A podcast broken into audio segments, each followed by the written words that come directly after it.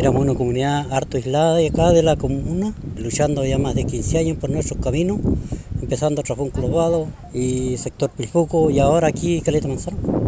Así que un sueño que se, se, está cumpliendo todos los días.